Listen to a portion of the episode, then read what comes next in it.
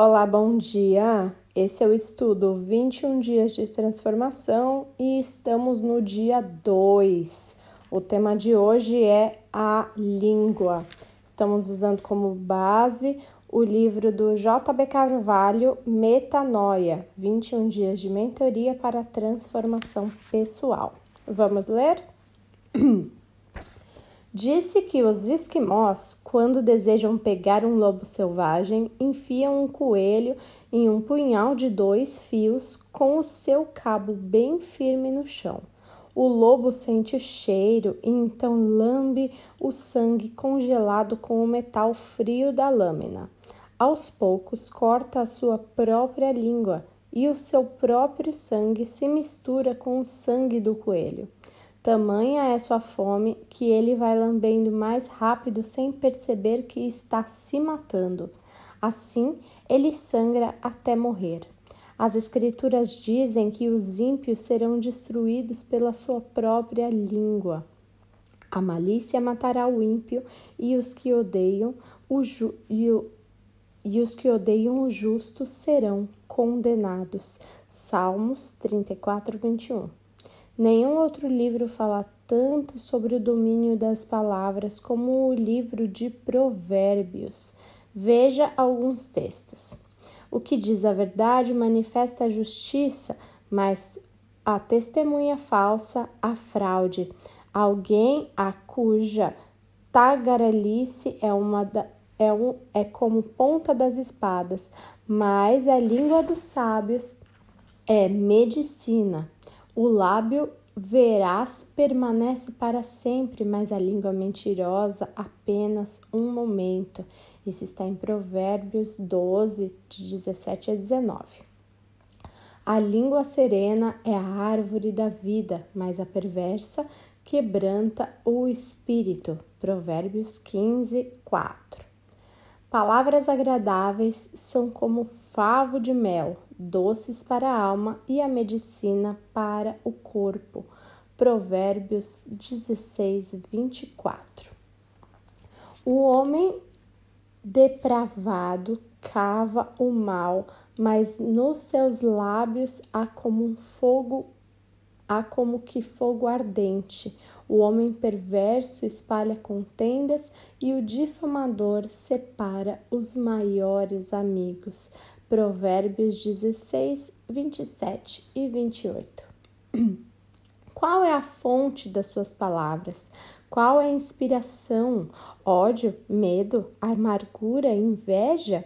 Uma das chaves da vida é celebrar a vitória dos outros se quisermos andar em um lugar de favor. Pergunto: você apresentou os seus ouvidos para ouvir críticas cujos motivos são obscuros? Você já pensou se não é o ciúme ou inveja a raiz dessas críticas? Você consegue ouvir alguém ser celebrado em sua presença sem tentar diminuí-lo? Quando a fofoca chegar até você, diga à pessoa: que atrás. Sinto um cheiro de enxofre e chifre queimado. O que será? Tem gente que tem o dom de falar o que machuca. Há pessoas com veneno nos lábios que têm um estranho prazer de revirar o lixo dos outros e que se alimenta das histórias ruins que ouvem. Na maledicência está contida nossa insegurança. Há pessoas que falam mal dos outros para se sentir melhor sobre si mesma. Will Durant disse: criticar é uma das maneiras de modestas de se elogiar. Desculpa, criticar é uma maneira desonesta de se elogiar. É preciso cultivar um DNA onde se deteste rivalidades, conflitos e ciúmes. Você é responsável pela sua atmosfera social. Qual é o ambiente que você está criando com as suas palavras? Suas palavras criam a sua atmosfera. Melhore as conversas que participe, que participa e fique fora delas. Não abaixe seu nível para entrar em contendas. A sua língua é uma espada para machucar ou medicina para curar. Tenha mais cuidado com palavras. Tenha mais cuidado com as suas palavras. Nestes 21 dias, o que você deve deixar de enfatizar? O que não deve mais falar a respeito? Quais assuntos paralisam você? De, veja o que diz o salmista. Mas eu, como surdo, não ouço, e qual mudo, não abro a boca. Sou com efeito, como quem não ouve, em cujos lábios não há réplica porque em ti, Senhor, espero, e tu, Senhor Deus, me ouvirá. Aqui em Salmos 38, de, de 13 a 15. A maledicência afasta o Espírito Santo de você. Antes de criticar, coloque-se no lugar de quem está na arena. Livre-se de ambientes e pessoas cujas práticas comuns é a crítica. Quando alguém falar sobre outra pessoa, não está mostrando quem é aquela pessoa, está mostrando quem é ela mesma. Há pessoas que procuram de que há pessoas à procura de uma razão para discordar. Lembre-se que a atitude contenciosa é contagiosa. Há quem procure envenenar a atmosfera e o clima com suas dúvidas, suspeitas, malícias e maldades. Você pode afetar as pessoas ou infectá-las. Eu pergunto: você abraçaria uma pessoa com conjuntivite? Tem muita gente com conjuntivite mental. As palavras são como retratos. Suas palavras darão oportunidade a qualquer coisa que você decida debater.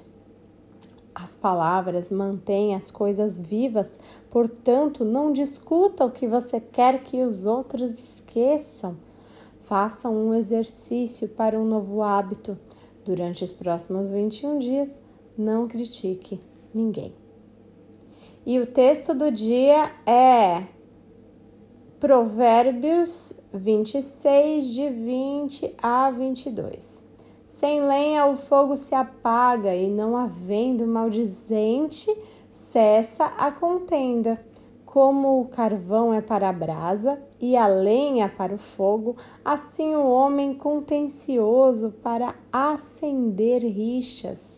As palavras maldizentes são comida fina que desce para o o mais interior do ventre.